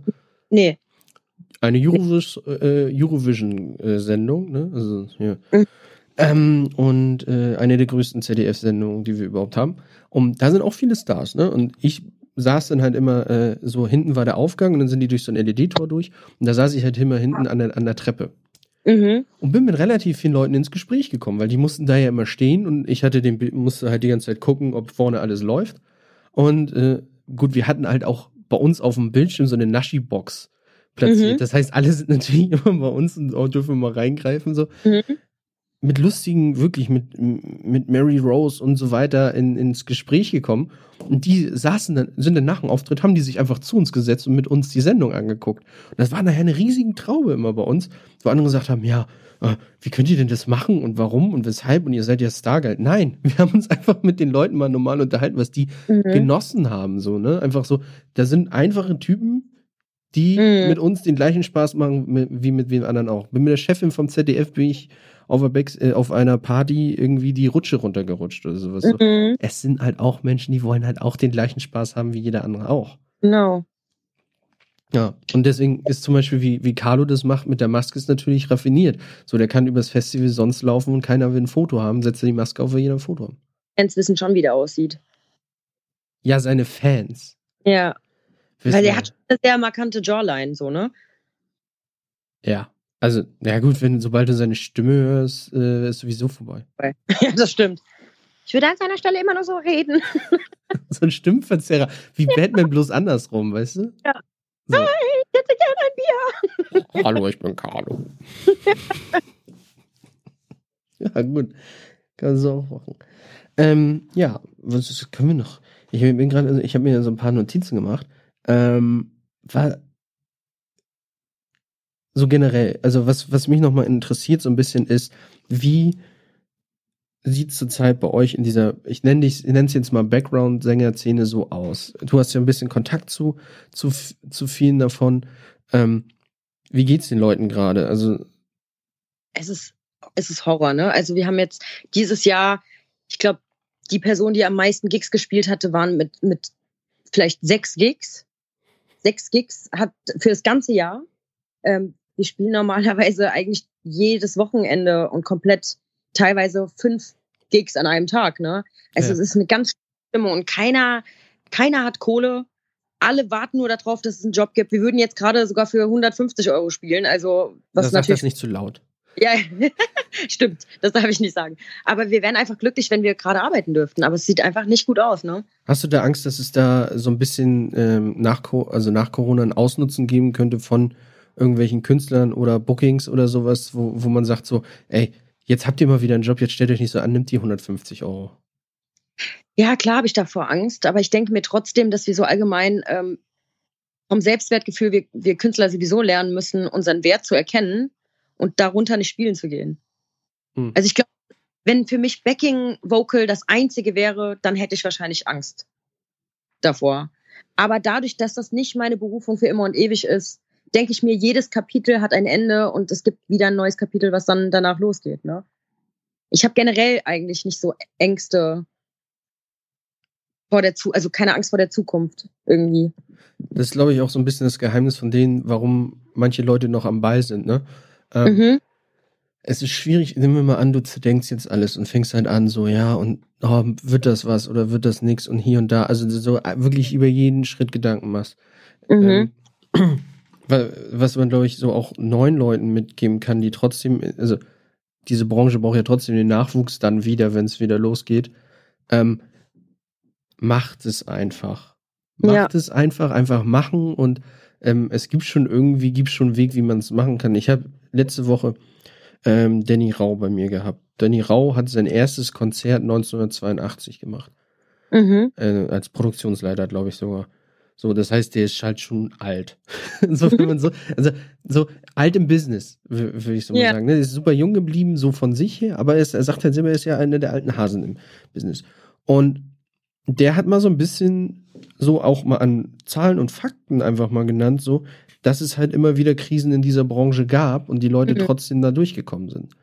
Und es entwickelt sich was Neues, Kreatives jetzt. Genau, also es wird, wird, wird, wird äh, weitergehen und wir werden auch alle irgendwie daraus lernen und vielleicht neue, es wird neue Konzepte, also da können wir euch helfen ähm, mit Konzepten, wie wir was umsetzen können. Was ich aber glaube, ist dieser Zusammenhalt zwischen Künstler, Techniker, Entourage und und und, der muss halt, glaube ich, müssen mhm. wir fast sagen, der muss noch größer werden, als er, als er jetzt schon ist. Mhm.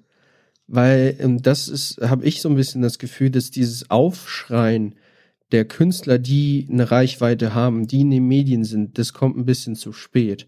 Mhm. Das, so. Also ich meine, das hat jetzt mit Till Brönner eigentlich so richtig angefangen. Caroline Kebekus war eigentlich die erste, die so ein bisschen gesagt hat, ey, hier von meinem letzten Konzert, die Einnahmen spende ich an, mein, an meine äh, Techniker und so weiter. Ich habe die Geld und alle, die drumherum sind, ähm, das, da können die mir nochmal Rechnung schreiben, dass die nochmal irgendwie über den Sommer kommen. Mhm. Jetzt, und alle anderen, die eigentlich schon die ganze Zeit hätten mitmachen können, kam halt sehr, sehr spät. Du hast halt auf den Demonstrationen, klar, hast du The Boss House waren immer viel vertreten, du hast Grönemeyer, Campino und so weiter. Aber es sind halt schon, wenn du, wenn du, wenn man es mal genau nimmt, sind es irgendwie die üblichen Verdächtigen, die du auf solchen Veranstaltungen dann auch immer siehst. Was ich mega gut finde. Ich will das nicht abschwächen, aber so von den Leuten, die jetzt, ähm, äh, sag ich mal, auch sehr im, im Mainstream oder bei den Leuten, die vielleicht auch gerade querlaufen, eigentlich so, äh, da was erreichen könnten. Nehmen wir mal eine Helene Fischer zum Beispiel. Mhm. Warum kommt von der einfach nichts? Ich glaube, ab einem gewissen Standard ist vielleicht kein Verständnis da, weil es denen so gut geht. Was ist denn für die eigentlich das Problem? Also die haben ja gerade kein Problem. Weil wenn du irgendwie sehr viel Kohle hast als Künstler und nicht so viel connected bist mit deinen Arbeitern, mit den Technikern und den Musikern, dann weißt du gar nicht, wie das allgemeine Klima ist, eventuell. Also ich spekuliere jetzt gerade nur, ne? Also ich versuche mir das auch irgendwie zu erklären. Ja, wobei halt zum Beispiel so eine Helene Fischer ja immer sehr crewnah ist und so ist die ist danach immer noch bei der Crew und ist eher auf der Crew Aftershow Party als auf einer irgendeiner Gala oder sowas. Mhm. Und die hat ja auch rie ein riesiges Team. Ne? Ich glaube, bei Helene Fischer sind fast 200 Leute oder sowas mit am Start, wenn nicht sogar noch mehr. Also wenn du ja. Helfer und so weiter, das ist ja, also das sind glaube ich fast nachher im Endeffekt, weil die arbeiten ja 24 Stunden am Stück mhm. ähm, in verschiedenen Schichten, sind das, oder fast 48 Stunden, ich weiß gar nicht mehr, auf jeden Fall sind das unglaublich viele Menschen. Und wenn man das mal so nimmt, die würde die jetzt was sagen, ne? Eine der größten, man muss einfach sagen, eine der größten Künstlerinnen, die wir in Deutschland haben, von äh, auch von den Besucherzahlen her. Und wenn die einfach mal sagen würde, so, ey, so und so sieht's aus und meine, meine Leute, wenn die nicht mehr da sind, kann ich nicht auftreten. Ähm, sich da auch vielleicht mal ein bisschen positionieren würde. Mir, mir gefällt das so ein bisschen, ich weiß nicht, ob du das vielleicht auch so siehst, aber von gewissen Leuten die Position in dieser, in dieser Situation. Hm. Ich, ja, ich habe nicht so eine Erwartungshaltung, weil ich, weil die am Ende einen meistens nur traurig macht, weißt du? Ja. Klar, da sollten sich viel mehr Leute einsetzen, aber genau das sind ja die Leute, die nicht so richtig, klar, die leiden darunter, aber wenn du halt eine gewisse Million auf dem Konto hast, hast du vielleicht gar nicht aus dem Blickwinkel das Verständnis dafür, wie es uns gerade geht, weißt du? Mhm. Aber ja, aber ihr seid halt auch mit denen unterwegs, ne? Das kommt halt auch hinzu. Ja.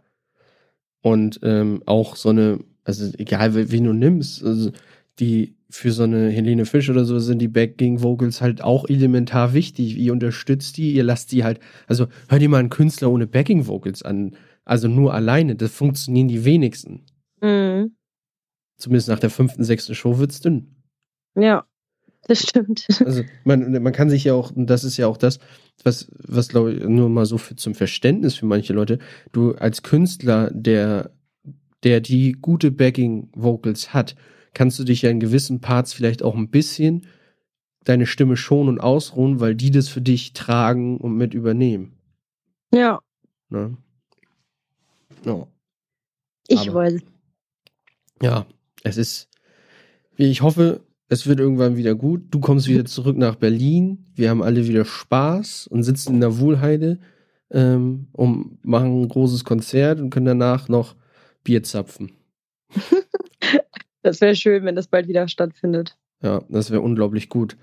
Ähm, wir haben ja am Anfang so ein bisschen drüber geredet, hast du dir ein bisschen Gedanken gemacht über äh, Phrasenanekdoten aus äh, dieser Branche? Ist dir noch was eingefallen? So, weil wir hatten kurz drüber geredet und so, ah, scheiße, habe ich nicht so richtig jetzt auf dem Zettel gehabt. Ist dir was eingefallen? Dann würde ich den Jingle dafür einspielen. Ja, mir ist was eingefallen. Echt? Dann spiele ich den Jingle ein. Achtung. Ah, da. Was dich nervt, was dich bewegt oder im Gedächtnis geblieben ist bei Phrasen. Bin ich jetzt dran? Du bist dran. Also einmal für die neuen Zuhörer. Wir kriegen jede, jede Woche neue Zuhörer. Es ist super. Ähm, wie, es gibt immer so äh, Phrasen, Anekdoten so in der Branche, beziehungsweise jeder kennt es vielleicht auch bei, bei sich aus dem Job oder sowas, wo, wo man sagt so, ja klar, das ist so ein Spruch, den hört man immer, ne? Also, wie, wie, du klopfst irgendwo an die Tür oder gehst jemanden besuchen, der Vater macht die Tür auf und sagt, wir kaufen nichts oder sowas, sowas halt, ne? So. Ja. Und äh, ich hoffe, dir ist noch was eingefallen. Das würde mich sehr, mich sehr freuen. Und ich hoffe, das hat noch keiner gesagt, weil das ist sowas von der Basic. Ähm, wann gibt's Catering? ich glaube, es war schon mal, aber es ist halt trotzdem, es ist, kann man nicht ja. oft genug sagen. Ja, wann gibt's Catering und wo ist der WLAN-Schlüssel? Die ah, beiden. Den gab es noch gar nicht. Stimmt, den WLAN-Schlüssel. Ja. ja. Das Im, ist so der häufigste Satz. Im, im, Im Bus kann man übrigens sagen, äh, im, im Tourbus ist es meistens das Kennzeichen. Ja, stimmt. Also, wenn man auf der Autobahn neben dem Tourbus äh, rumfährt, einfach mal das Kennzeichen. Einloggen. Einfach mal einloggen. Hast du kostenloses WLAN. Ja. Ähm, ist aber nicht so gut. Ist meistens ja. aufgebraucht. Ja. Deswegen, ich habe äh, mittlerweile end, äh, hier ähm, endlos, endlos Daten. Datenvolumen. Aber funktioniert derzeit auch nicht, weil heute ist Vodafone abgekackt. Ja, habe ich, ist mir gestern schon, vorgestern ist es schon passiert bei mir. Echt? Ja. Krass. Echt scheiße. Also ich In Berlin. Ja.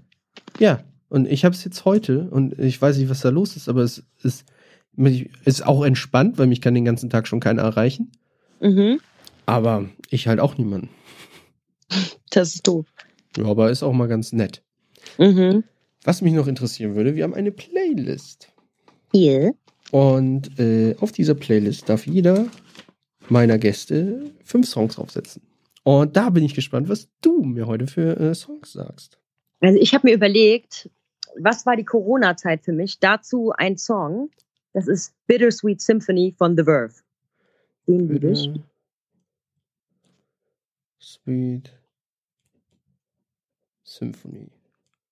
Und ich habe tatsächlich in der Quarantäne das erste Mal mir so richtig Bob Marley reingezogen. Das habe ich vorher uh. tatsächlich so eine richtige Lücke in meinem Kopf. Und da finde ich, Is This Love Ach, sehr, sehr. So. Mhm. Und ja, wir haben es ja schon besprochen. Meine Schwester macht auch Musik und ich liebe ihren Song Loslass, Jennifer Kay. Mhm. Übrigens, äh, für alle, die es noch nicht gehört haben, richtig, richtig gutes Album. Ich habe mit ja. ihr, ich, ähm, ich weiß nicht, ob du es weißt, aber ich habe hab sie öfter im Auto dann mitgenommen, weil sie ja, die wohnt ja auch im Norden von Deutschland. Ja, nicht ganz Norden, also man kann es fast Norden nennen. Ne? Übrigens, äh, fast um die Ecke von meinem Bruder, richtig lustig. Ja, krass. Ja, okay. mein Bruder, Bruder wohnt irgendwie zwei Straßen weiter und ich habe sie da abgesetzt, bin dann zu meinem Bruder gefahren und dann hatte mein Bruder mir gesagt, ja, ich bin bei einer, bei einer Freundin ähm, und äh, komm dann da einfach hin. Dann bin ich kurz duschen gefahren bei ihm und sowas und bin wieder zurückgefahren und das war direkt der Eingang neben deiner Schwester. Ah, wie krass. Das war Unglaublich. So, war halt auch sehr lustig, weil die Leute da so, ich so, hör, das ist ja komisch, ey. Ich habe hier gerade jemanden abgesetzt und so. ja, das ist auch voll nervig. Da ist immer eine, wenn die zu Hause ist, die singt immer. Definitiv meine Schwester dann. ja, fand ich sehr lustig. Habe ich auch mal erzählt. Äh, äh, fand sie auch sehr lustig. Okay, nächster Song. Und mein Song, Laura Kespel, Ich will in die Disco gehen, eigentlich die komplette, der Anfang meiner Karriere. Ich will in die Disco gehen?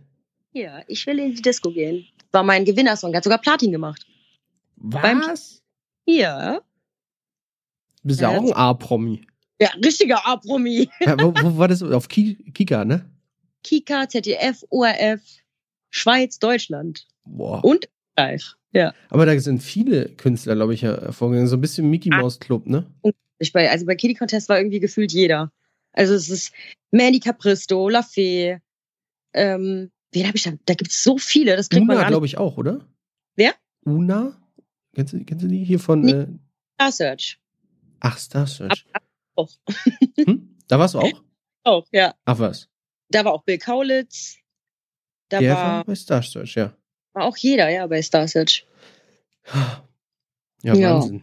Ja, noch ein Song. Bill, Bill Kaulitz äh, sehe ich auch öfter.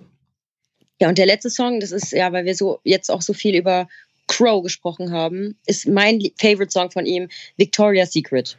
Oh, richtig. Ähm, äh, da kann man sich, wenn man irgendwo auf YouTube ein Live-Video findet, sollte man sich das mal angucken. Unglaublich guter Content. Ja. Ähm, finde ich. Hast du den live gesehen auf der, auf der letzten Tour? Leider nicht. Hammergeil. Also es ist halt sehr dunkel gehalten und dann gibt es immer so einen Paukenschlag und da, also sonst siehst du immer nur dieses Fenster halt, äh, quasi Victoria oben, äh, mhm. die sich da auszieht oder umzieht und dann gibt es die, äh, die Situation, es gibt diesen Paukenschlag und dann siehst du auf einmal dieses Haus. Sieht unglaublich gut aus, richtig gut produziert. Oh, muss ich mir angucken, geil. Ja, richtig, richtig gut. Also bis dahin denkst du so, ja gut, ein Fenster da oben und dann siehst du einfach einmal alles, das ist Hammer. Ja. Dann haben wir, haben wir fünf. Da sind fünf. Haben wir fünf. Mega gut. Wir, ist auch wieder sehr, sehr bunt. Tatsächlich. Ja. Also alles dabei. Vor allem, ich will in die Disco. Ja, passt aber zu Bibi und Tina. wir, haben, wir haben Bibi und Tina auch schon auf der Playlist. Das passt ah, dazu. Krass. Klar. Yves Rades war halt, hat Bibi gespielt in äh, ja. Im, im, das große, die große Show, das Musical, bla bla bla.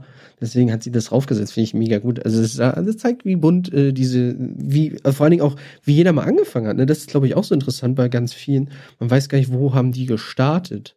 Ja. Und wenn man dann so, ihr habt in, im Kika gestartet, ne? Ja, das war der Anfang von allem bei mir. Ja, aber cool. Finde ich gut, dass du das gemacht hast. Ja, vor allem, wie, wie alt warst du da? Neun. Ja, da muss man sich auch erstmal trauen, auf die äh, Bühne zu gehen, sich ins Fernsehen zu stellen und das mitzumachen. Aber wenn du so klein bist, da hast du noch gar kein Schamgefühl. Da ist dir das gar nicht klar. Dann ist es so, oh, da ist eine Kamera, da soll ich reingucken, da ist ein rotes Licht, alles klar. Und dann machst du das einfach. Da ist dir gar nicht bewusst, wer dir da alles zuguckt. Das, das merkst du, wenn du nach Hause kommst und die Fanpost bekommst von den ganzen Kids. Gab's viel? Ja, unglaublich viel. Alles ich habe noch so einen Support gehabt wie zu der Kitty Contest Zeit. Ja, Kinder sind halt auch echt, die sind sehr ehrlich und sind dann aber auch voll dabei, ne? Die, die, ach, das ist unglaublich. Und auch jetzt noch so, ganz oft werde ich bei Instagram angeschrieben, oh mein Gott, ich folge dir. Also ich habe dich als Kind geliebt und jetzt finde ich dich hier bei Instagram. Oh mein Gott, es ist so toll zu sehen, dass du immer noch dran bist und voll geil. Hast du auch äh, öfter mal Kinder, die dir folgen, auch bei Instagram und so weiter? Ich kann ja sehen, wie alt die ungefähr sind. Und es mhm. fängt bei mir 18 bis 35. Aber da sind natürlich auch jüngere Kids, aber da achte ich dann auch immer drauf, ähm, ja, dass die, dass ich da mich gut benehme. Weil ich weiß, dass die uns als Vorbild nehmen, ne? Ja. Also gerade durch Lena hatte hm. ich ganz, ganz viele junge Follower.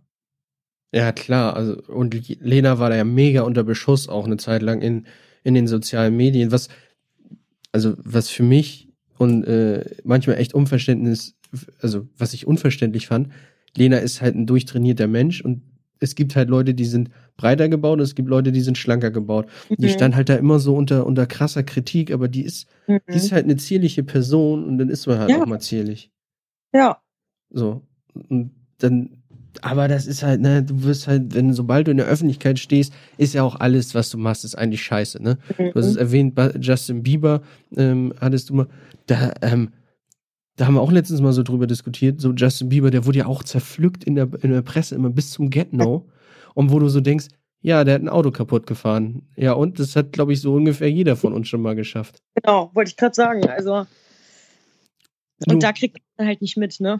genau, bei uns kriegt es keiner mit. Bei ihm steht es dann halt nächsten Tag in allen Zeitungen der Welt und der, das Auto war ein bisschen teurer. Ne? Ja. So, aber vom Ding her, er hat die gleiche Scheiße gebaut, die wir auch alle gebaut haben und vielleicht mit dem Fußball eine Scheibe eingeschossen oder, oder, oder, aber da ist es dann gleich, ja, vielleicht alle mal so ein bisschen einfach mal die Leute chillen. sein lassen, wie sie sind. Einfach chillen. Ja, einfach mal chillen. Die Leute sein lassen, wie sie sind. Immer, immer dieses Bewerten. Aber es hilft natürlich auch, um bekannt zu werden. Wenn du Bewertung bekommst, bist du halt äh, im Gespräch. Ja, das stimmt. Ja, unser Gespräch äh, neigt sich dem Ende zu. Oh, König der Überleitung. ähm, mir hat es unglaublich viel Spaß gemacht. Mir auch, Dankeschön. Das war richtig gut. Vor allen Dingen, wir haben uns ja vorher gar nicht eigentlich so nicht wirklich einen Plan gemacht, wo, wo die Reise hingehen soll. Wir haben gesagt, ja. quatschen einfach mal. Find gute, waren gute Themen dabei. Wir haben alles eingefangen, was wir einfangen wollten, halt auch. Mhm. Ich wünsche dir alles, alles Gute für äh, die weitere Zukunft und was da noch kommen kann, kommen soll und so weiter. Und ich hoffe, dass es bald wieder losgeht, dass du wieder singen kannst. Ja, danke schön. Ich wünsche dir auch, dass du bald ganz, ganz bald wieder touren kannst. Ja, das wäre echt gut, ey. Weil ja. Mit mir hält es auch keiner mehr aus. Nee, mit mir auch nicht. Das ist, es ist ätzend. Also man ist, ist echt so, man, man geht allen auf den Sack. Mhm. Und am schlimmsten noch sich selbst. Ja, das ist das Ding. Man nervt sich selbst den ganzen Tag. Ja. Übel. Man hat auch kein Verständnis mehr für andere. Das ist noch viel schlimmer. Also, wo du eigentlich so immer Verständnis hattest für Menschen und dann auf einmal so sagst, boah, ey, gib mir damit nicht auf den Sack, guck dir mal meine Probleme an. ja. Was? Juckt nicht. So. Juckt nicht. Ja, so ist es leider. Ähm, an alle, die äh, jetzt noch zuhören und noch nicht abgeschaltet haben. Ja. nach, nach, den drei Stunden Quatschen. Ähm, folgt uns auf Instagram, folgt uns auf Podigy. Wir sind mittlerweile überall. YouTube sind, äh, veröffentlichen wir jetzt auch. Also man kann uns überall hören. Ähm, bei Apple, Audible. Schreibt uns Kommentare. Ich finde es immer ganz gut zu wissen, was kam gut an in einem Podcast, was nicht. Reden wir zu lange, reden wir zu kurz. Ähm, möchtet ihr noch mehr über die Leute wissen? Möchtet ihr sie vorher angekündigt haben, dass ihr mal Fragen stellen könnt? Das haben wir auch, äh, vielleicht ist das auch was für dich. Ähm, wir haben äh, gerade so ein bisschen die Idee gehabt, dass wir vielleicht das mal live machen und äh, so ein QA haben, dass Leute ähm, dann Fragen stellen können. Das finde ich geil. Weil ich mag es ja spontan. Ja, ich glaube, das würde mal was auffrischen. Da muss, müsste man so zwei, drei Leute auf jeden Fall zu, zusammenbekommen. Also wenn mhm. du da Lust hättest, dann wärst du auf jeden Fall schon mal eine Person, die wir damit einladen würden. Dann würde ich es aber so machen, dass wir uns alle hier in Berlin treffen und das mhm. so machen.